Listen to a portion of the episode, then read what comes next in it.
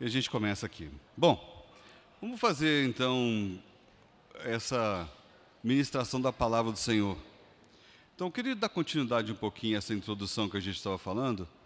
Quando o Wilson me, me falou, pra, me convidou para trazer a palavra, eu, na hora, eu falei, pensei, esse senhor aí tem. E, e conforme a semana foi passando, eu fui estudando sobre o tema, eu vi que tinha mesmo. E é muito interessante quando Deus traz uma palavra e onde a primeira pessoa que é afetada pela palavra é quem está trazendo ela. Então, esse é o caso que vai acontecer hoje.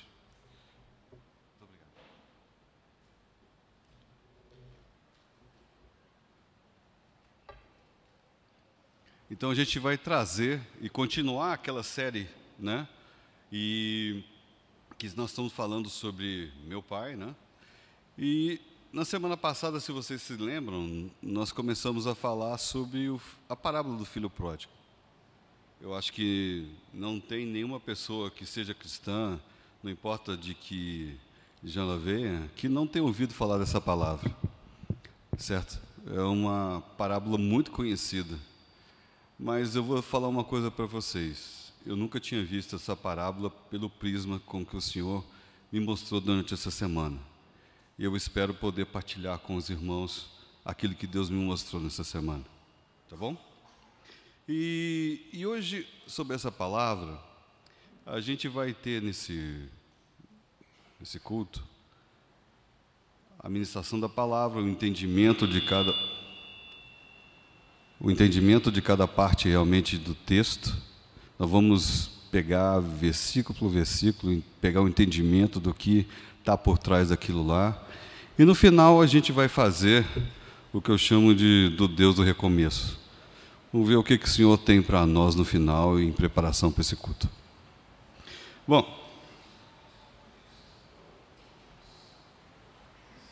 então a gente está falando quem é o meu pai. Então está dando a continuidade da série. E hoje nós vamos falar sobre o Deus do recomeço. Porque aquele texto, não vamos falar de Lucas 15, do 25 ao 32, onde a gente vai meditar um pouquinho do filho que ficou, certo? Semana passada o Wilson pregou sobre o filho que chegou e que desperdiçou todos os seus bens. Hoje nós vamos ver o outro filho que ficou, né? E uma coisa que me tocou muito nessa semana, e eu queria falar como quase uma introdução dessa palavra, esse texto que tem em Isaías. Porque, como a gente está falando de pai, muitas vezes a gente sabe que nós não somos pais humanos perfeitos. E muitas vezes tivemos pais que nos maltrataram, muitas pessoas às vezes nem conhecem os seus pais, e a gente não pode trazer essa imagem desse pai para o pai que é Deus Todo-Poderoso. E eu sempre, quando muitas vezes eu penso que e Deus me abandonou, né? Não sei se vocês têm esse problema, mas de vez em quando a gente acha que Deus se esqueceu da gente, né? A gente está ralando, tipo assim, Deus, você não está vendo nada disso? E, eu me lembro que numa dessas situações, Deus me deu esse versículo e eu nunca mais esqueci de, dele. Eu nunca mais fiz essa, essa besteira dessa pergunta para Deus. Porque esse texto aqui ele é autoexplicativo e nós vamos lê-lo juntos. Então vamos ler juntos esse texto? Acaso pode uma mulher esquecer-se do filho que ainda mama, de sorte que não se compadeça do filho do seu ventre? Mas ainda que essa viesse a se esquecer dele, eu, todavia, não me esquecerei de ti. Amém? Esse versículo ele me marca muito, porque ele mostra quem é o meu Pai, que é o meu Pai celestial. Eu posso estar achando que ele se esqueceu de mim, mas ele nunca se esqueceu de mim. E a palavra dele me mostra isso.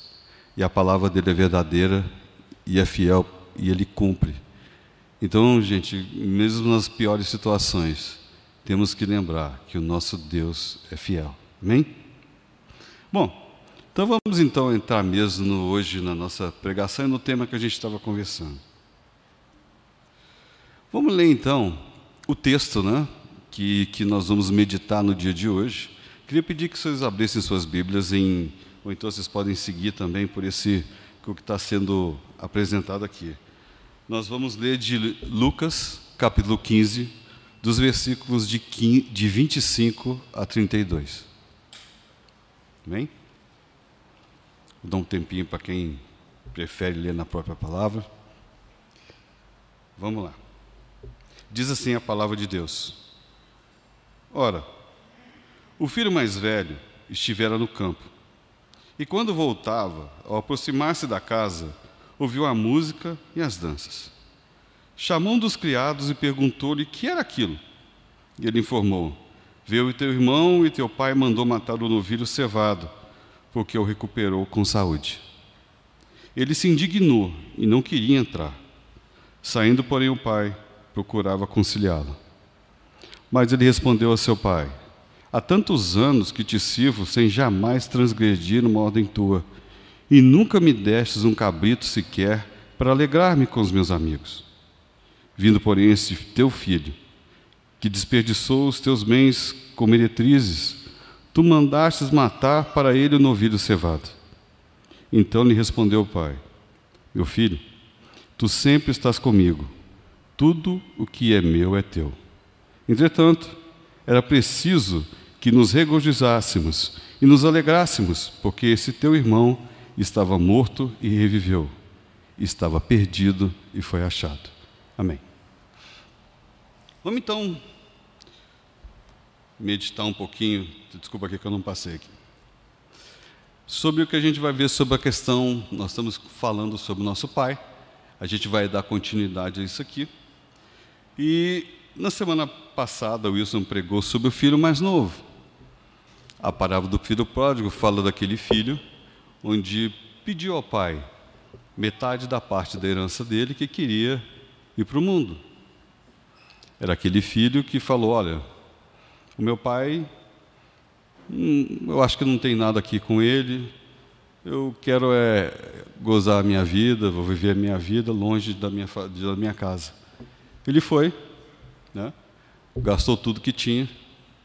E aí, quando ele viu que o desejo dele de comer a comida dos porcos, ele viu que precisava se arrepender e voltar para casa.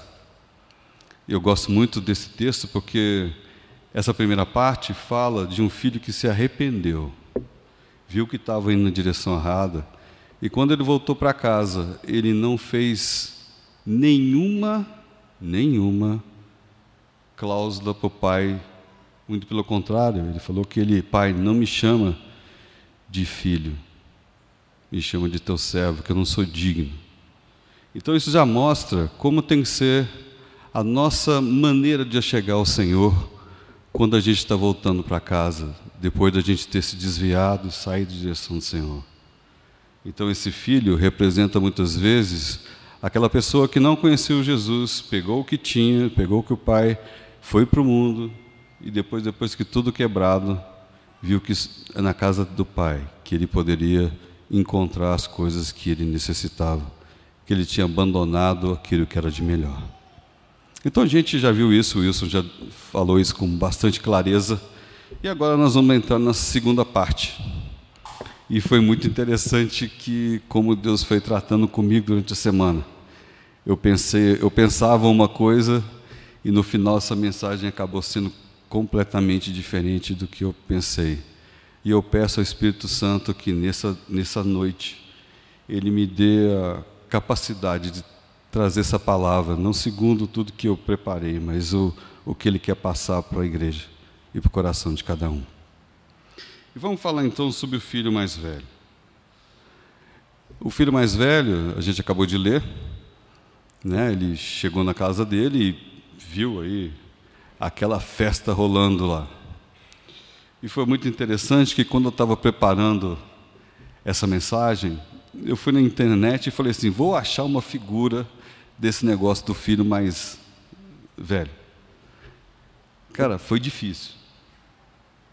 Eu só achava foto do filho mais novo. Eu falava assim, caramba, a única assim que eu achei, sem brincadeira, foi essas duas, então eu peguei, tava as duas assim juntas. A única que eu achei foi essa. E eu, eu comecei a falar, por que que não tem ninguém fala muito dessa parte da parábola. Né? Então, eu gosto de sempre que eu vou falar uma coisa, me permita, se eu vou ser um pouco repetitivo, eu gosto de mostrar um pouco o conceito com que as coisas estão sendo feitas. Vamos começar primeiro do contexto. Primeiro, Jesus estava se dirigindo aos fariseus. Ele, nessa sequência do capítulo 15, se você for ver, Jesus conta três parábolas: a da ovelha perdida, da dáquima perdida e do filho pródigo. E é interessante que você vê que nessa da ovelha perdida é aquele, aquele pastor que vai buscar aquela ovelha que se desgarrou do rebanho. Ela foi, que é praticamente aquele, uma repetição do, dessa parábola do, da primeira parte do filho pródigo. A segunda parábola, mas é interessante que vê que ele larga tudo e vai buscar aquela que estava perdida. A segunda parábola da dracma perdida é uma moeda que se perdeu dentro de casa. E a pessoa que estava foi lá, limpou até achar a moeda que estava perdida, mas ela estava dentro de casa. E ele termina nessa parábola do filho pródigo, que eu vou falar para vocês. Depois que eu vi o que Deus me mostrou, eu ia mudar o nome dessa parábola. Mas isso a gente vai contar mais depois, por fim. Outra coisa que também que foi muito interessante quando eu comecei a estudar esse texto, a gente vê que nesse mesmo capítulo, nos versículos 7 e 10, Deus mostra o que, que é festa no céu. Festa no céu, segundo o versículo 7, fala: Digo-vos que assim haverá maior júbilo no céu por um pecador que se arrepende do que 99 justos que não necessitam arrependimento. No versículo 10 desse mesmo, desse mesmo capítulo, diz: Eu vos afirmo que, de igual modo, há júbilo diante dos anjos de Deus por um pecador que se arrepende. Essa, por aqui eu já vi que no começo Deus já tinha falado bastante comigo. Eu falei, caramba, Muitas vezes a gente fica colocando a glória de Deus e os grandes desafios de Deus nos milagres que são feitos, no que Deus opera, nos ganhos que são dados, no que eu ganho, nos presentes, na cura. Mas o, essa palavra nos diz que é diferente. Que há júbilo no céu quando um pecador se arrepende. Aí eu comecei a pensar: caramba, como é que eu estou levando a minha vida? Né? Eu até, esse ano foi muito interessante. Esse dia eu até falei com o Wilson, né? Falei, Wilson, teve uma coisa, esse ano não foi legal. Porque é o seguinte, nós fizemos nenhum batismo esse ano. A gente pode falar o que for, que tem pandemia, que tem for, mas eu não me senti, quando eu vi esse texto, digno de falar, Senhor, realmente aquelas músicas que nós cantamos hoje foram muito propícias. Senhor, me ajuda a melhorar. Me ajuda a botar foco naquilo que o Senhor tem foco. Né? Então, por aqui, a gente já está vendo para onde Deus está nos levando para a gente, e eu peço ao Espírito Santo que esteja trabalhando no coração de cada um aqui dentro, e cada um também que nos ouve. O que tem valor para o Senhor com relação a ele se rejubilar e se alegrar? É quando um pecador se converte. E a gente vai ver isso nessa parábola de uma maneira muito interessante. E eu, eu gosto sempre de ver assim, eu, eu, sempre brinco com as pessoas, quem me conhece sabe que eu não gosto de riscar minha Bíblia. Né, porque eu gosto de ver o texto primeiro, e depois eu faço minhas anotações, mas por fora. Porque eu não gosto que a gente muitas vezes se pegue num ponto ou no outro. Então nós vamos primeiro ler o texto. Eu vou separar esse texto em três partes. E a, e a primeira parte nós vamos falar como é que estava aquele contexto todo, né? Como é que estava rolando aquela parte para o filho mais velho? Então fala assim, ora, vamos ver dos, dos versículos 25 a 27. O filho mais velho estivera no campo e quando voltava, ao aproximar-se da casa, ouviu a música e as danças. Chamou um dos criados e perguntou-lhe: "Que era aquilo?" E ele informou: "Veio o teu irmão e o teu pai mandou matar o novilho cevado, porque o recuperou com saúde. Bem? Então, se a gente vê esse texto, a gente vê realmente como estava a situação quando o filho mais velho chegou em casa. Então, vamos pegar agora sobre. Vamos pegar uma ótica do que eu consegui capturar desse texto. Primeira coisa que me chamou a atenção aqui, ora, o filho mais velho estivera no campo e quando aproximasse de casa, ouviu as músicas e danças. Imagina você, depois de um dia estafante de trabalho, você está indo na direção da sua casa e você vê aquele maior alegria, festa, música, e você, pô, não foi convidado para essa festa, o que está rolando? Então, não sei nem assim, como é uma parábola, né? a gente pode ficar imaginando. O cara teve um dia difícil, teve aqueles problemas de trabalho, todo mundo sabe. Eu não sei como é que são vocês, mas a minha esposa sabe. Quando eu chego do meu trabalho, eu tenho meus de meia hora, uma hora que eu preciso ficar sozinho para fazer um, uma parada assim para as esposas sabem muito bem desse tempo. Você pode falar o que for para o seu marido que não vai ouvir nada. Vocês sabem muito bem disso. E aqui chega lá o, o filho mais velho e a festa rolando. E foi interessante que ele não se aproximou da festa. Ele foi perguntar para o empregado o que estava rolando na casa dele. E ele falou, chamou um dos criados, né? E perguntou-lhe: Veio o teu irmão? Seu pai mandou matar o novilho cevado, porque o recuperou com saúde. Então vamos lembrar, né? Vamos fazer a junção com a semana passada.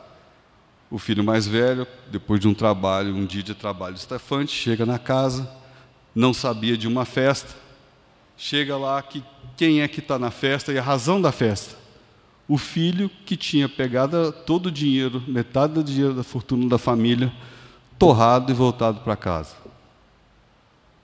E aí, eu grifei um negócio aqui, que é o novilho cevado.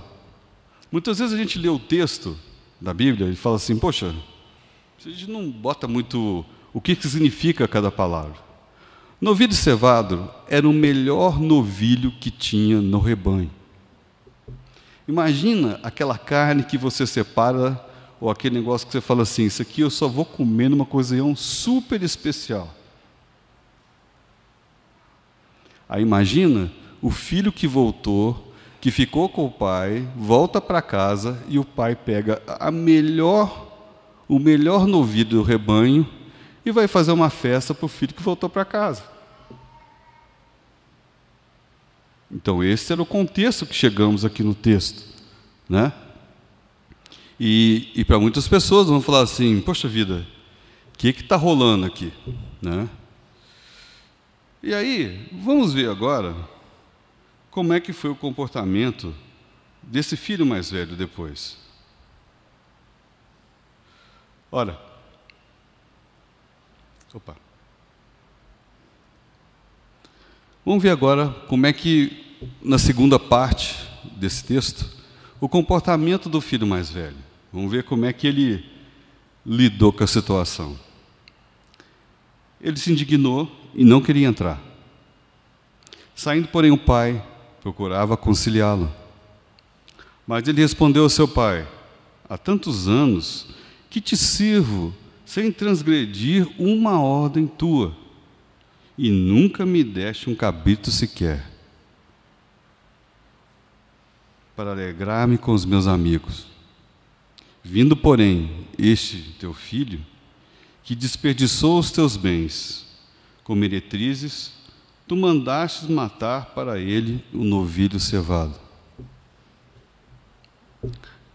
primeiro lugar, é muito interessante também a gente relembrar o que o Wilson falou na semana passada. Pela tradição judaica, quando um dos filhos da família se desviava, era tarefa do irmão mais velho ir buscar. Então, a gente já começa a ver nesse texto como é que está o coração do irmão mais velho. Ele chegou e indagou o pai por causa disso, não quis ir para a festa, não quis participar daquilo. Eu fiz o meu grifo aqui e coloquei algumas coisas. Primeiro, ele se indignou, ficou irado. Né? Não queria entrar. E olha aqui a figurinha aqui, né?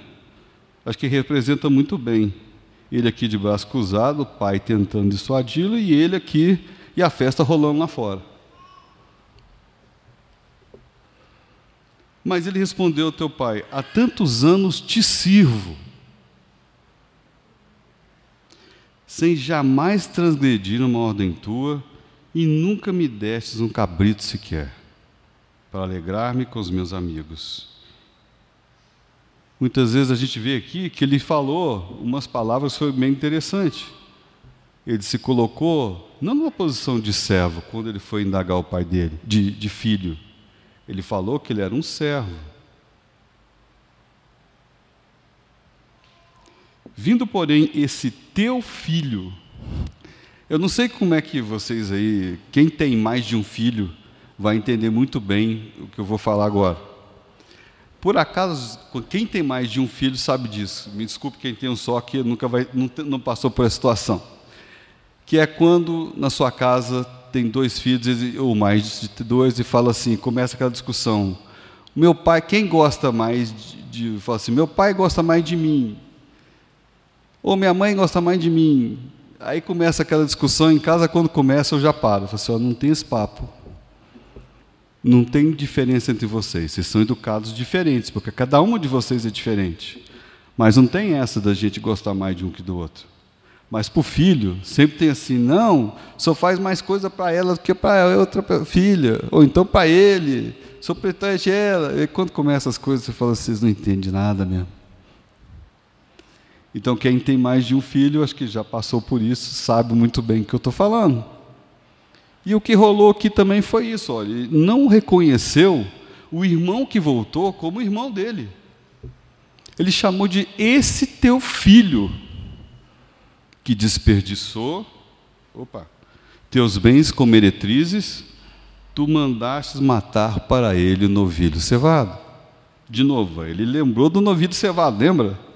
Que era o melhor novilho, melhor do, é, quer dizer, o melhor é, cordeiro do rebanho, né? Ele, o pai usou para o filho que voltou e gastou tudo. E eu também fiz uma pesquisa de pegar outra tradução, que tem outra tradução, essa foi a da, tradução da Almeida Revista Atualizada, que é o que eu gosto de seguir mais, mas eu vi da NVI, ela traz algumas coisas que é interessante a gente pegar nesse texto.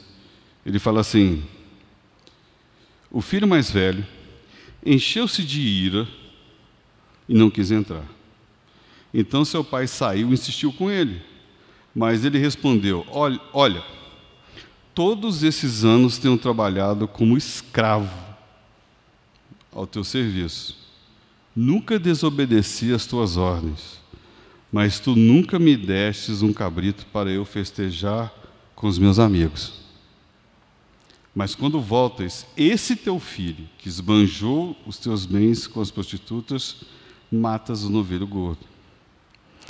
Quando você pega na NVI, essa expressão aqui, olha, é uma expressão que indica assim, falta de respeito.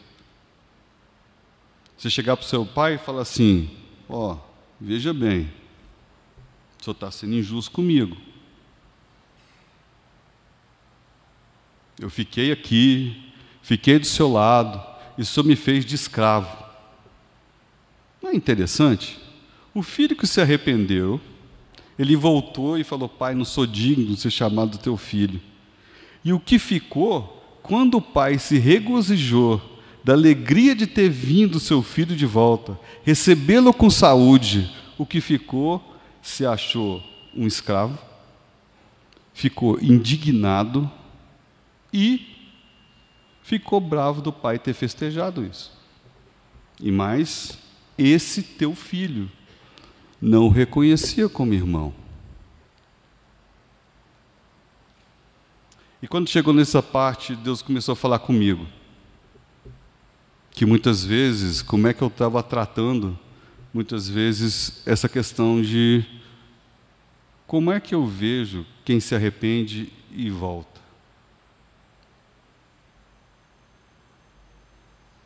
A gente viu que para Deus, festa no céu é quando o pecador se arrepende. E como é que eu estou levando minha vida? A gente vai ver mais para frente algumas palavras que Deus mostra como é que Deus trata e as pessoas que realmente estão na casa, mas estão muitas vezes não preparadas para receber aqueles que mais precisavam ser acolhidos. Muitas vezes nós gastamos como corpo de Cristo todo o nosso investimento internamente para satisfazer os desejos da própria igreja, dos próprios membros e não para buscar aqueles pelo qual Jesus derramou seu sangue na cruz. Isso me fez pensar muito sobre onde eu estou botando a prioridade da minha vida.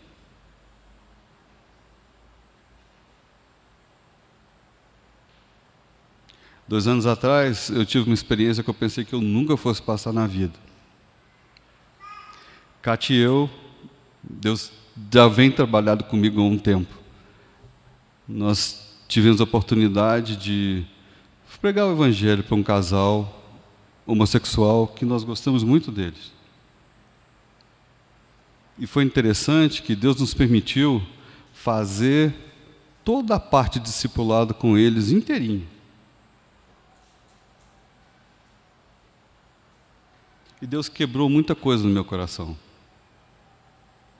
Porque anteriormente eu não ia atrás de pessoas assim. De pessoas onde Jesus se alegrava e estava.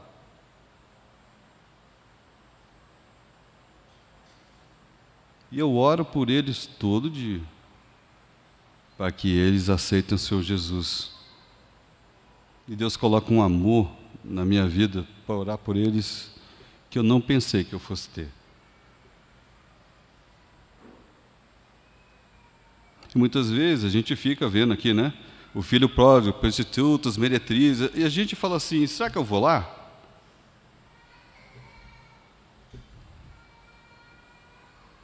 Né? A gente teve um louvor maravilhoso. Foi até legal, assim, nós não, assim, o Lucas cantou cada música aqui, que é do tempo que eu, que algumas que eu ministrava louvor na igreja. Vocês nem lembram disso aqui, muita gente. Mas era muito legal. Eu falei, poxa, que legal, cara mas eu estava vendo que esse louvor não é nada comparado quando uma vida se converte. E será que eu estou dando o mesmo louvor, aquela festa rolando, glória a Deus, vencendo vem Jesus? Em que situação?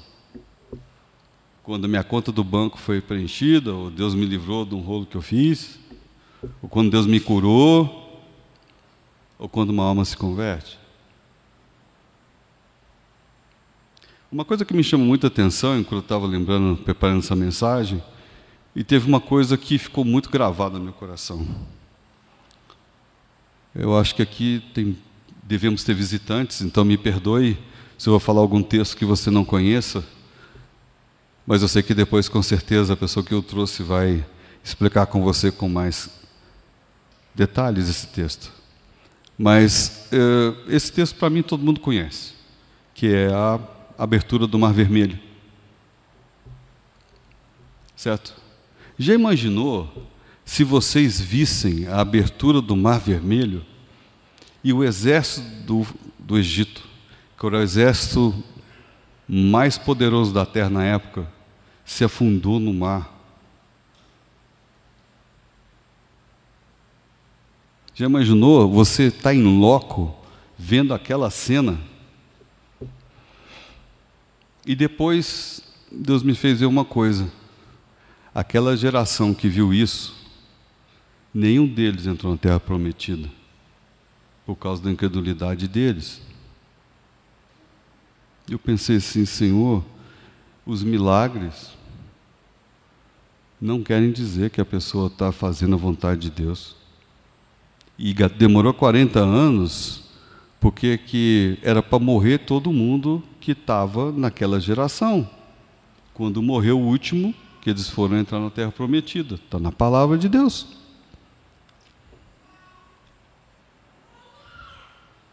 Muitas vezes a gente fica ponderando que os milagres, as coisas, é o que realmente Deus se alegra, a gente louva.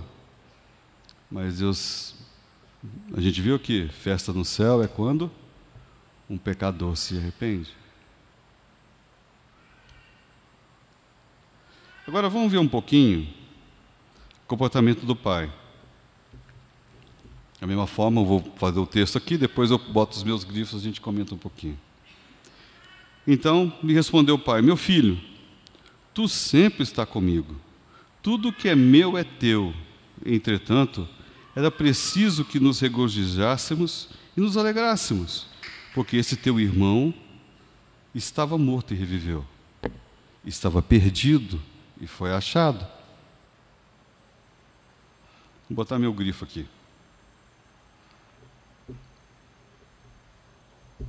Meu filho, tu sempre está comigo. Tudo o que é meu é teu.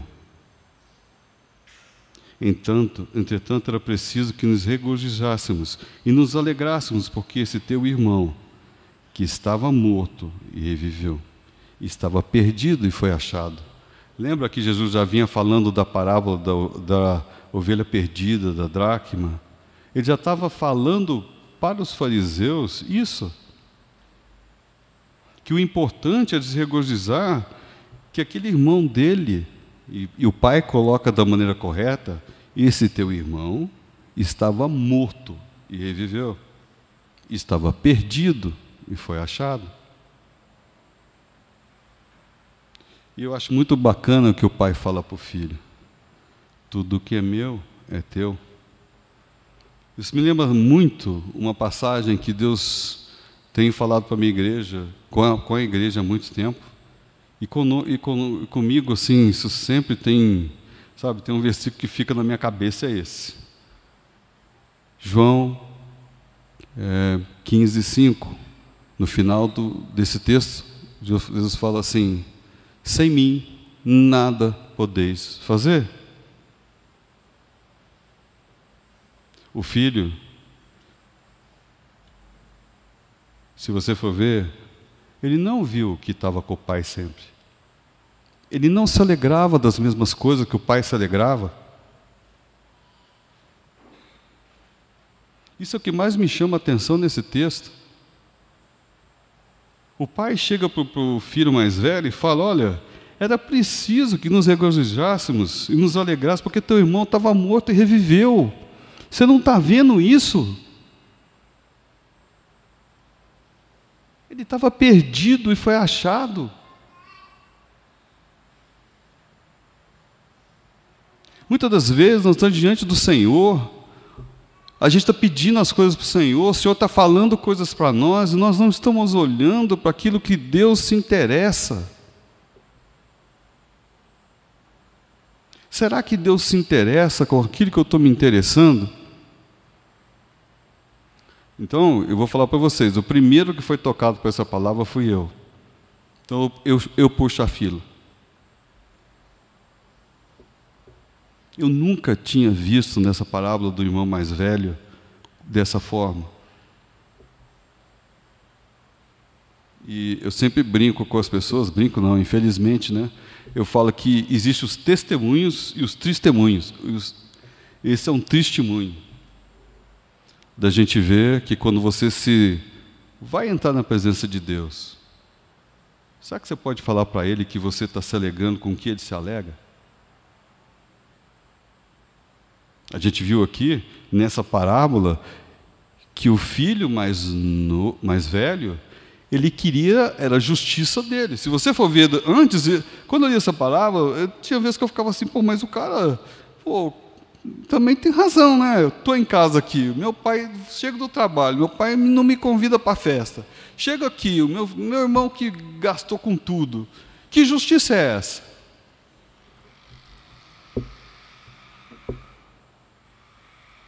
E muitas vezes eu me pego vendo que eu ajo como um fariseu.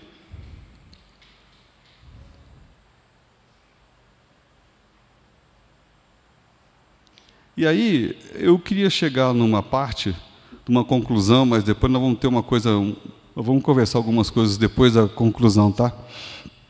Então vocês aguardam um pouco, não é o fim, não.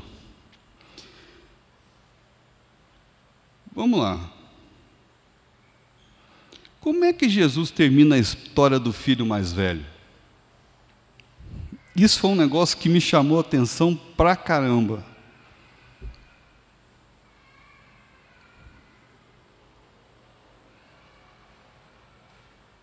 Como é que termina? O pai vai, falou para ele e não termina.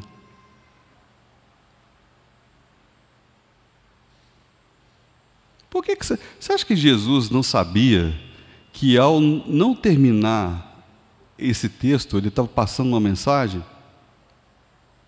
Porque como é que termina o filho mais novo?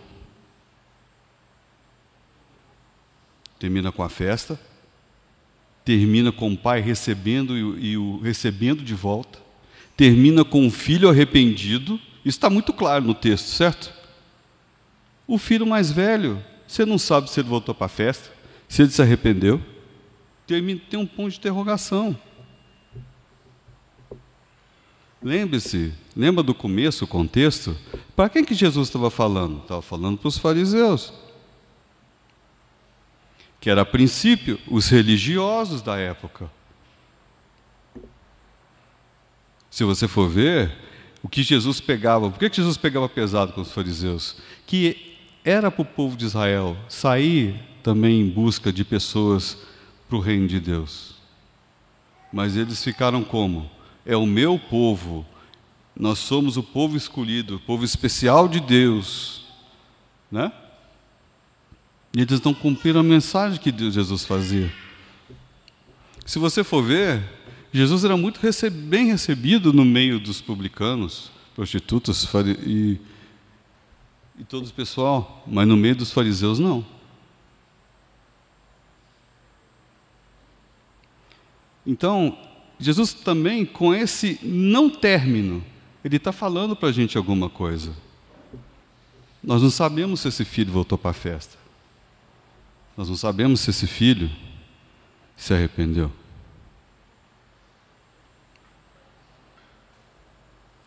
Outra coisa, quantos filhos estavam perdidos?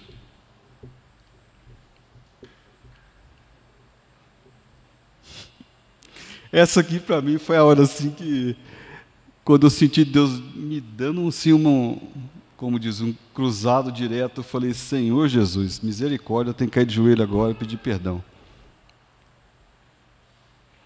Os dois filhos estavam perdidos.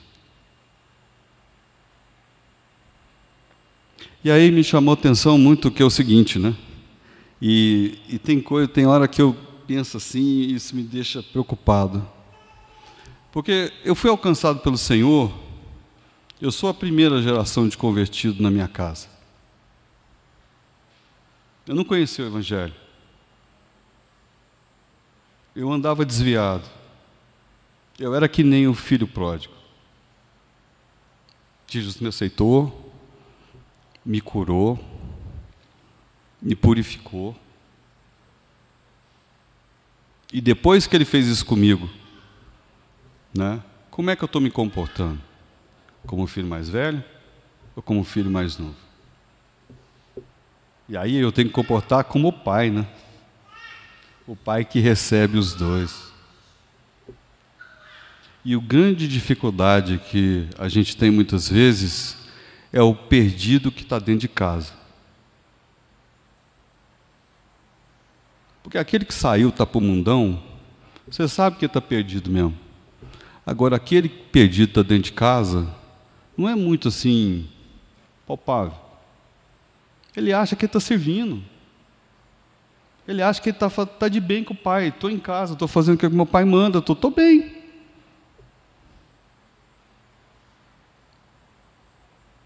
Mas o coração do filho mais velho não estava nas coisas do pai. Ele servia o pai, mas não com aquela intenção. Aqui eu queria fazer um, um paralelo muito interessante que quando eu estava para me converter, a gente tinha um grupo de vários irmãos, né, que de vários lugares, então assim que a gente partilhava a leitura da palavra. E eu lembro que assim, quando a gente é novo convertido, testemunho de novo convertido, a gente sempre dá aquele upgrade, né? A gente sempre é pecador plus, dá aquela assim que eu era pecador mesmo e tal, e Jesus me salvou, estou testemunho aquele, né, que tal. Eu achava muito interessante que tinha um irmão nosso que ele era crente, ele nasceu em, em berço evangélico. E eu nunca vou esquecer um dia que ele deu o testemunho dele. Foi muito rápido. Né? Até um irmão muito querido, Aramis, o Aramis chegou e falou assim: Aramis, como é que é seu testemunho? Ele falou assim: eu, é o seguinte, eu, eu não era igual vocês, não, fui criado na igreja, mas estava perdido do mesmo jeito, indo para o inferno do mesmo jeito. E aquilo lá me, me, me marcava, que eu falava assim, pô, né, a gente com esse testemunho que a gente sempre dava o upgrade, e o Aramis ele falava e reconhecia que, sendo evangélico, ele também passou pelo mesmo processo. Mas ele teve que aceitar Jesus como Senhor e Salvador da vida dele. E é esse que eu queria deixar muito claro para vocês. Muitas vezes a gente faz apelo para a gente que é de fora, mas também, talvez hoje, Deus está querendo chamar os que estão de dentro. O perdido que está de dentro. E eu, como eu disse para vocês, eu nasci de novo, mas eu posso dizer para vocês, tem muita coisa de filho velho ainda na minha vida. Outra coisa que também me chamou atenção, por que, que a gente não conversa sobre essa parte da parábola?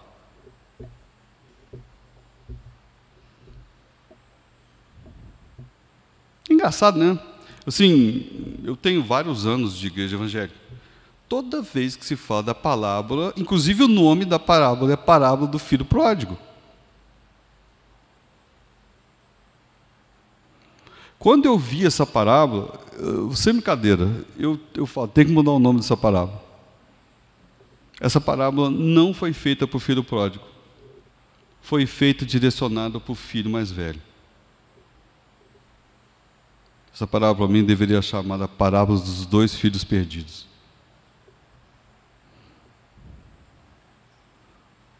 E muitas vezes, nós não queremos, a gente prefere ser visto como o filho mais novo que estava perdidão do que o fariseu. Te chama de fariseu, você vai brigar aqui. Tem certeza. Mas como eu falei que Deus começou comigo, eu puxo a fila.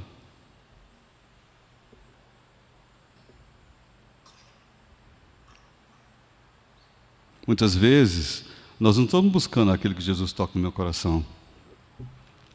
E eu vou dar três passagens para você justificar como é que Deus vê as coisas, que é bem diferente como eu vejo. O Wilson, na semana passada, até copiei o slide dele, tá? Eu vou copiar para a gente passar o mesmo texto que ele passou.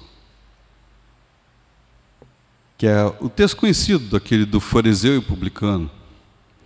Alguns que confiavam na sua própria justiça e desprezavam os outros, Jesus contou essa parábola. Dois homens subiram ao templo para orar, um era fariseu e outro publicano. O fariseu em pé orava no íntimo: Deus, eu te agradeço, porque não sou como os outros homens, ladrões, corruptos, adúlteros, nem mesmo como esse publicano. Jejuo duas vezes por semana e dou o dízimo de tudo que eu ganho. Mas o publicano ficou à distância. Ele nem ousava olhar para o céu, mas batendo no peito dizia: Deus, tem misericórdia de mim que sou pecador. Eu lhes digo que este homem, e não o outro, foi para cá justificado diante de Deus. Pois quem se exalta será humilhado, e quem se humilha será exaltado. Se você for ver, Jesus pegava pesado com o pessoal que era fariseu, que a princípio eram os religiosos da época. Se eu chego num lugar e falo que o cara é fariseu, rapaz, se eu chamo de pecador, não tem problema nenhum. Se eu chamo de fariseu, o cara vai julgar. E foi o que fizeram com Jesus, não foi? O que, que eles fizeram? Queriam jogar pedra nele, matar, não foi? E por que, que Jesus falava em parábolas? A gente viu aqui que Jesus falava sempre em parábolas, para que aqueles que tivessem o coração aberto pudessem entender. Ele falava com os doutores da lei, ele está falando aqui, essa parte também está falando para os fariseus.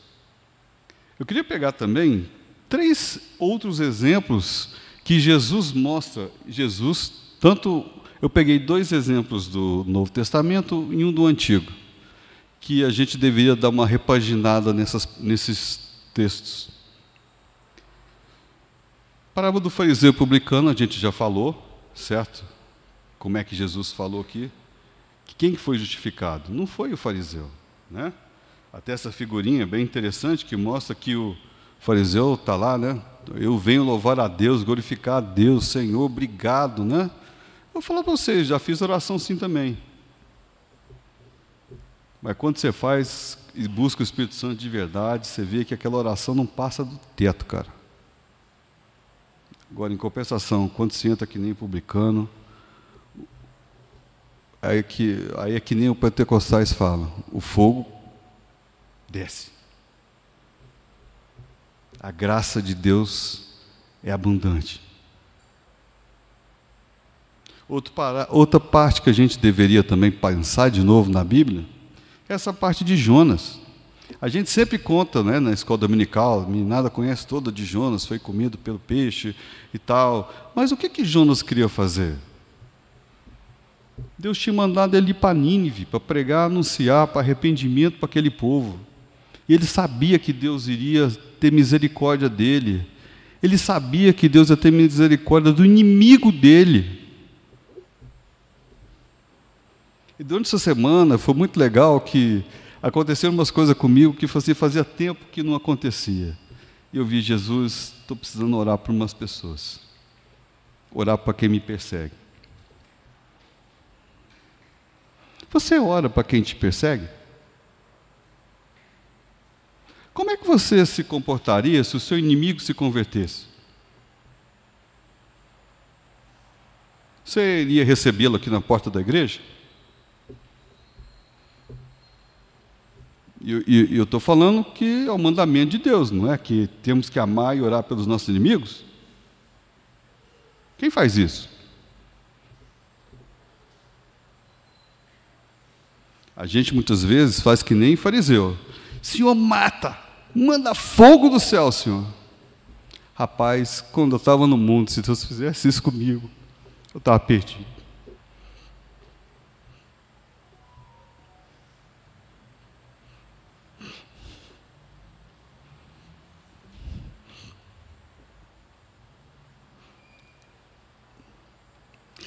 Teve gente que me amou, cuidou de mim.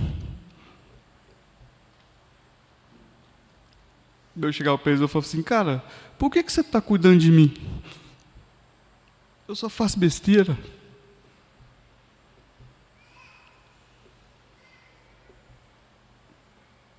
Hoje eu entendo. Essas pessoas deram a vida por mim, oravam por mim, por isso que eu estou falando. Você ora pelo seu inimigo? Me perdoe o exemplo que eu vou dar aqui, é muito mal, mas você que curte o Bolsonaro, você ora pelo Lula, pela conversão dele? E o contrário, você que gosta do Lula, você ora pela conversão do Bolsonaro?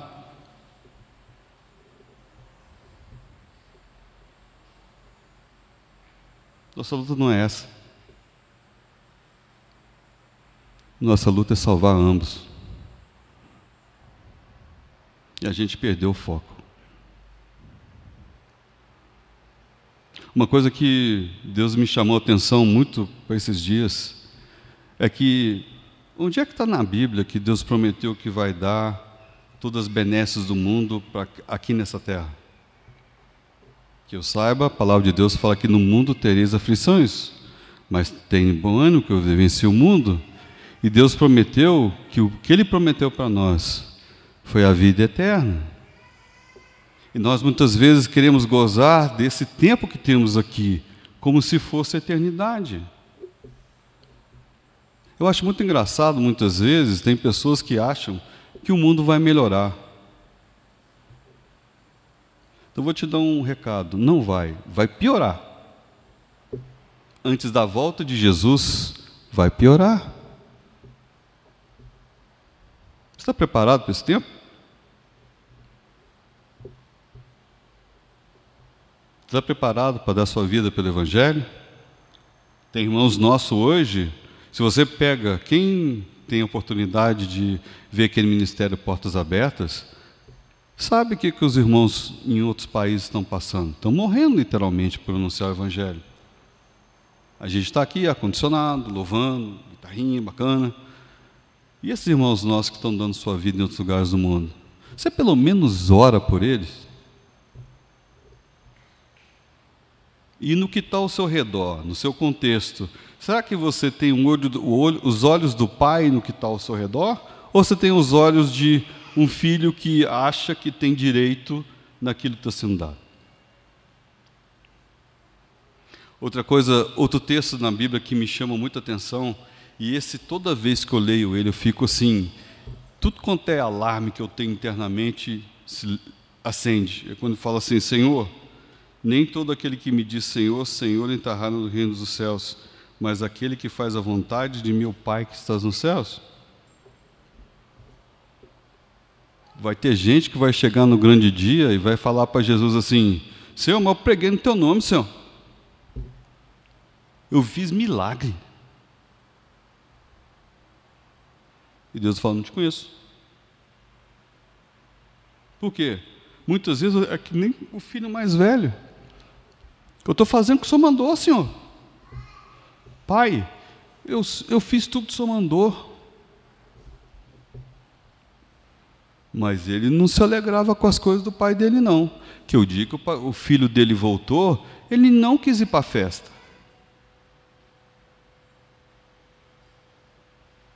Ele cobrou o novilho, cobrou festa com o pai e falou que era escravo.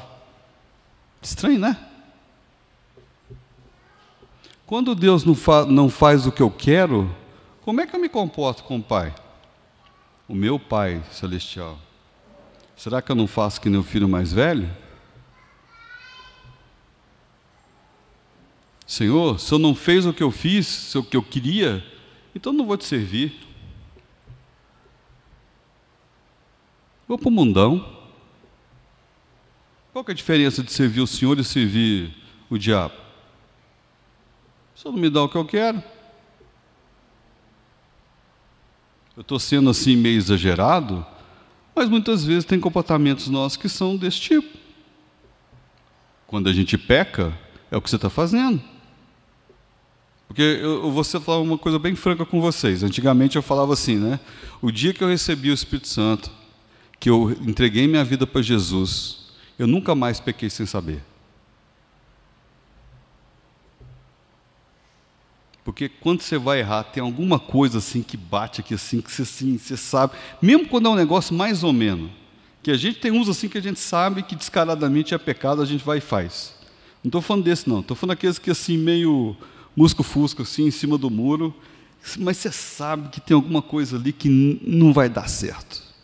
O Espírito Santo está ali falando. E a gente vai lá e desliga a chave. E aí, nem todo aquele que me diz Senhor, Senhor entrará no reino dos céus. Esses caras aqui tudo estavam na casa do Senhor.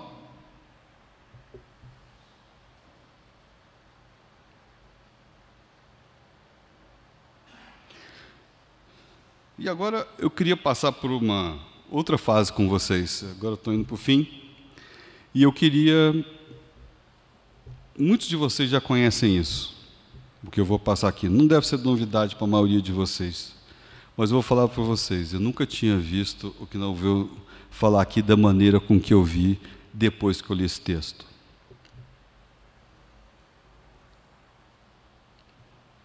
A gente sabe que para uma pessoa se converter, eu acho muito legal, ela tem que conhecer todo o contexto. Para ela tomar uma decisão, quando você tem que tomar uma decisão, você concorda que você tem que saber tudo que está no contrato?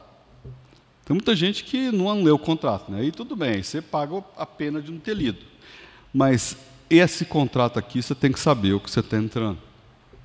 Então, nós vamos tentar passar para vocês de uma maneira assim, bem pausadamente, o contrato que Deus fez conosco. Então a gente sabe que Deus criou o homem, certo? Para ter vida eterna com ele. Em Gênesis fala isso.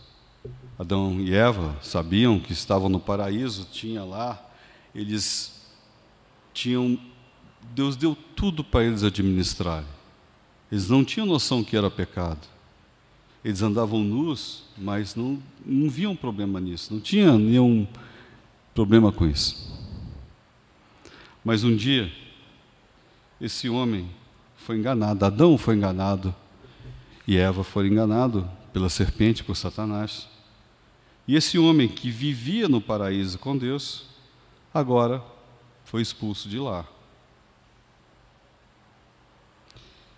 E é interessante que é aí que se estabeleceu o pecado. Essa noção que é muito importante, que quando eu estava preparando esse texto aqui, eu falei assim, caramba, todo mundo conhece esse negócio né, de pecado. Mas você sabia que esse pecado aqui não é o pecado que você comete todo dia. Não é esse o pecado que matou alguém, adulterou. Isso é consequência desse aqui. Esse aqui é o fato do homem que vivia no céu ter saído de lá. A gente perdeu por herança. Adão, que foi o pai, nosso primeiro pai, falhou. Então, os outros pecados são consequências disso. Isso é muito importante você saber, porque muitas vezes a gente acha assim: ah, eu vou deixar de fazer isso, você agradável a Deus. Uh -uh. Cara, você já está fora. Se eu quero fazer um exemplo muito claro disso, é o seguinte: suponha que você tem um pai, era rico, esse pai rico julgou, perdeu o dinheiro inteirinho da família e todo mundo ficou pobre. Você pode argumentar, Pô, mas foi meu pai que fez isso. É, mas o seu pai era o cabeça de raça. Por causa do seu pai, todo mundo ficou pobre.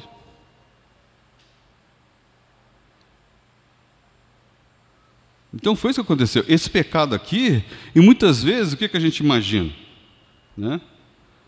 Que quando esse pecado se estabelece, o homem que antigamente iria para a vida eterna, hoje ele está fadado aí para a morte eterna porque ele foi tirado do paraíso.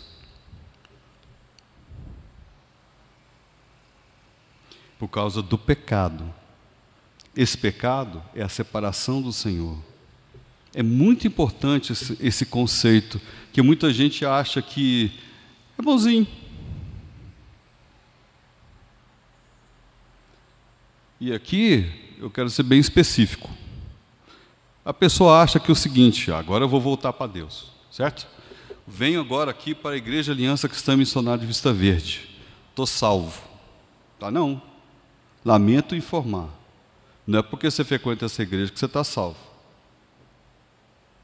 Não é porque você faz boas obras que você está salvo. Não é porque você participa de outras filosofias que você está salvo. Eu sempre falo para as pessoas: no céu nós vamos ter três surpresas. Vai ter gente que a gente esperava que não fosse estar e tá. Vai ter gente que a gente achava que estaria e não vai estar. E eu vou estar. Porque eu sei de onde Deus me tirou. E isso é pessoal, gente. E se não adianta você chegar e falar assim, ah, fui criado na casa, na minha casa mesmo. Eu já falei para meus filhos, todos eles podem saber, pode estar aqui testemunhar. Filho de crente não é crentinho, não. Eu sempre eduquei meus filhos desse jeito. É porque você, nasce, já teve um, uma, uma, vamos supor, um privilégio, mas não quer dizer que você é convertido. Então, vamos continuar aqui. Você vê, e esse homem aqui, eu coloquei em primeiro lugar meu nome, eu estou aqui. Eu estava separado de Deus. E todos nós estamos. O nome de todo mundo está aqui. Quando eu pego essa figura aqui, olho para essa foto, para para ela. Como é que eu resolvo esse problema? Olha, você está falando que, poxa, essa igreja é uma igreja abençoada. Então você está falando que essa igreja aqui, todo mundo que frequenta aqui vai para o céu porque faz parte dessa igreja? Eu digo para você que não. Porque não tem jeito. Você acha que eu, por merecimento, obra, é igual o filho mais velho? Ele achava que pelo fato de ele estar junto com o pai dele estava tudo certo. Mas no primeiro momento que ele foi confrontado com isso, ele viu que ele não amava o pai dele. Em nós, por causa do pecado, não tem como a gente voltar. Como é que Deus resolveu esse problema? Deus olhou para esse problema aqui e falou assim: eu mesmo tenho que ir lá. Ele, o Verbo, se encarnou e habitou entre os homens. E depois de ter morrido na cruz, ele voltou e resgatou a vida para os homens. Glória a Deus, aleluia. Isso é motivo da glória a Deus, meus irmãos. O Senhor venceu. E a gente conhece aquele versículo, né?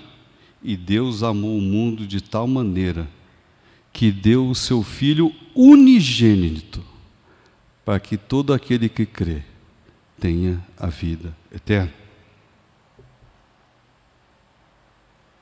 Isso tem um nome, e o nome dele é Jesus. Se você não entender direito essa história, meu irmão, você não vai para lá. Você entende que se não fosse por Jesus, a gente estaria perdido. Eu sei que muitos de vocês já fez isso aqui várias vezes. Eu também. Eu, inclusive, dava curso disso aqui. Mas eu nunca tive a compreensão que eu tenho hoje, depois de ter visto essa parábola do filho mais velho. E eu vou chamar da parábola dos dois filhos perdidos. Me, me perdoem aqui. Vou, vou é, repaginar essa, essa parábola porque os dois estavam perdidos.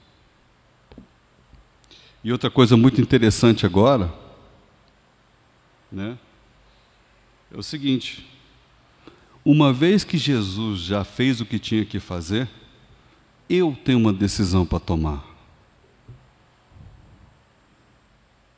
Você note que agora você conhece o contrato direitinho? Que é a única maneira de você ir para o céu é por causa de Jesus Cristo. Por isso, meu irmão, não é porque você frequenta essa igreja, nós não somos diferentes de ninguém que está no mundão. Se não fosse Jesus e o seu sacrifício na cruz, nós estaríamos perdidos, porque a solução não está em nós, está em Cristo. Sem mim nada podeis fazer.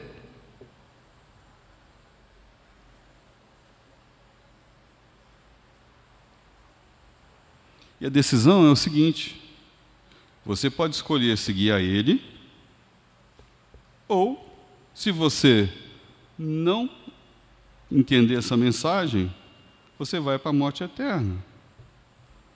E essa decisão só você pode tomar.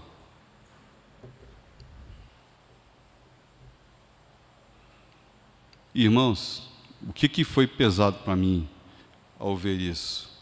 Que muitas vezes eu não estou vendo aquelas coisas que o meu pai está vendo. Vamos voltar no comecinho do texto, que, é, que nós vimos hoje. Tem festa no céu quando? O pecador se converte. Será que nós tivemos festa no céu esse ano?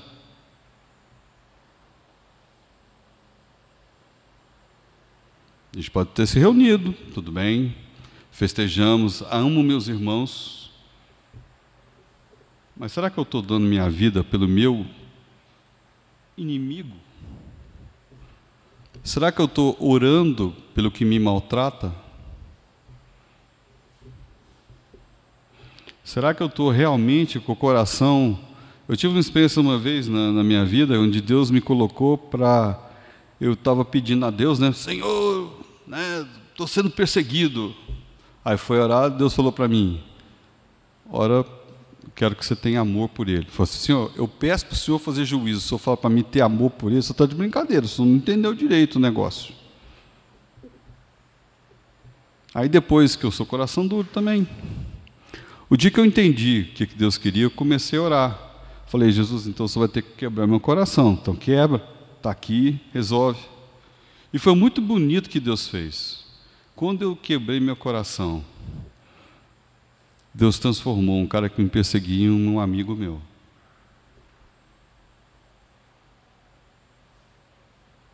Eu parei de reclamar e comecei a orar.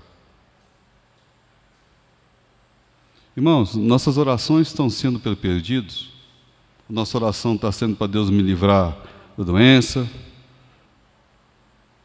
da conta do banco que está tá no vermelho, do Covid. Que o Espírito Santo soa no coração de cada um aqui agora. Aonde está o, o teu tesouro? Onde está o teu, aí está o teu, onde está o teu coração, está o teu tesouro. Você pode falar hoje que o teu coração está em Jesus?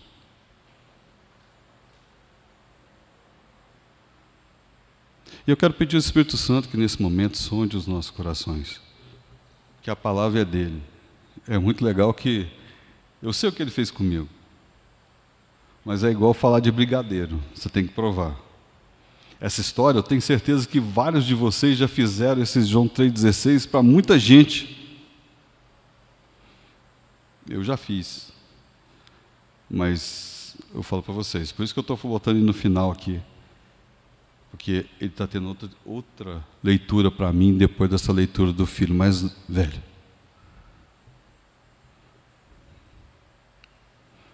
Então, nós estamos falando no, nessa série de, do amor do Pai, não é? Que eu tenho um Pai celestial que me ama e demonstrou o seu amor por causa do sacrifício que ele mesmo fez enviando o seu filho para morrer no meu lugar. Isso para mim não faz sentido. Eu, eu, sempre eu falo, Senhor, eu morro no lugar do, do meu filho. Qualquer filho meu, eu morro. Eu prefiro morrer do que fazer qualquer coisa. Agora, entregar seu filho para o pecador, eu não faria isso. Eu não, eu não faria se eu morrer no meu lugar. Você está doido.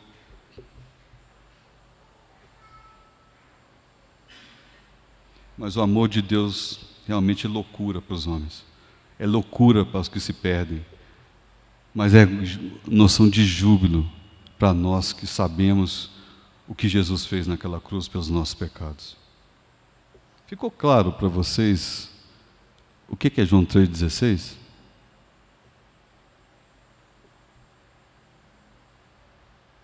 Ficou claro onde é que é o nosso foco? E eu estou falando para vocês, eu puxo a fila. E talvez o Wilson não sabe, mas ele, quando ele me passou esse texto para falar para vocês, ele não sabia. Talvez o Espírito Santo já estava falando com ele que ia começar comigo. Eu puxo a fila. Eu sou, em muitos casos, o irmão mais velho para muitos de vocês. E não agi dessa forma. Então, também tem que me arrepender desse tempo todo, de omissão, de não fazer vontade do meu Pai. Por isso eu queria pedir agora que cada um pudesse baixar sua cabeça. E nós vamos orar e pedir o Espírito Santo que sonde o nosso coração. Como eu falei, a palavra não é minha, a palavra do Senhor, e Ele sabe como cada um está. Inclusive, no dia do juízo, você não vai ter ninguém do seu lado, vai ser você e Ele. Então eu queria pedir a você, hoje talvez nós vamos fazer um, um apelo, não para quem está fora, mas para quem está dentro. Para quem muitas vezes está na igreja há anos, mas não está se agradando daquilo que o Pai se agrada. Então a gente queria terminar essa série justamente sobre isso. Você quer agradar seu Pai? Então aceita o que o filho dele fez na cruz, no meu e no seu lugar. E que eu não tenho como pagar isso. Por isso que eu não posso cobrar de ninguém uma perfeição que é impossível para mim e que o Pai teve que resolver esse problema através de Jesus Cristo. Senhor, eu quero pedir agora nessa noite, são dos corações. Quero pedir agora, Santo Espírito de Deus, que o Senhor esteja realmente tocando nos corações essa noite. Eu quero que o Senhor toque não somente no coração daqueles que são como o filho mais velho, mas também como quem é aquele um filho mais novo também, que talvez esteja vindo essa, nessa igreja a primeira vez, mas que entendeu essa mensagem do Evangelho. O Evangelho que salva do pecado e da morte eterna. O seu compromisso, Senhor, não é com esse mundo. O seu compromisso que o Senhor prometeu é nos dar vida eterna em Cristo Jesus e que um dia o Senhor vai voltar e nos levar para essa vida eterna. Não foi para aqui que o Senhor nos fez, Pai. E nos faz ter o foco na eternidade e, e buscar aquele, Senhor, que tem seu nome escrito no livro da vida. E buscar aqueles que não te conhecem. E anunciar o Evangelho, Pai, mesmo para aqueles que não vão reconhecer, mas para que naquele dia todos saibam que tiveram a chance de aceitar o Senhor Jesus como Salvador de suas vidas. Eu queria pedir todo mundo, por favor, de olho fechado. Para quem está nessa igreja há muito tempo, mas sentiu hoje algo diferente que o Senhor quer tocar na vida dele, que fique de pé. Nós não vamos, por isso que eu quero pedir que todo mundo, e eu também estou de olho fechado, que fique de pé, porque o Senhor está vendo. Ele que sabe quem é e quem não é. E peça a Deus hoje, para que aquele sacrifício que Jesus na cruz fez, valha também para quem está dentro de casa. Eu fui criado numa igreja, mas somente agora eu entendi que eu era um filho mais velho e diferente dele eu quero aceitar o que Jesus fez na cruz por mim também e mudar minha vida para buscar o que faz a alegria do meu Pai.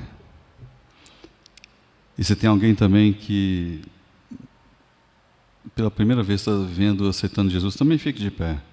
Peço que todos fiquem de olhos fechados ainda. Não quero que ninguém entre nesse momento, porque é um momento da pessoa com o Senhor. Nós não temos o direito de participar disso. Senhor, está vendo essas pessoas que estão na tua presença. O Senhor prometeu que todo aquele que confessa que Jesus é o Senhor Salvador, que o Senhor daria um selo, que é o Espírito Santo, que é a pessoa da Trindade que não foi falada aqui, mas é o selo daqueles que reconheceram isso. Que seja dado agora a essas pessoas, Senhor no nome de Jesus. Para que a pessoa abra sua porta, e aquele que abre a sua porta, eu entrarei no seu coração, e entrarei e farei morada. Que isso seja vivo nesse dia. Ainda de olhos fechados, eu quero que todos fiquem de pé. Todos. E vamos pedir a Deus, Senhor, como igreja de Vista Verde, Nós queremos buscar o que te agrada.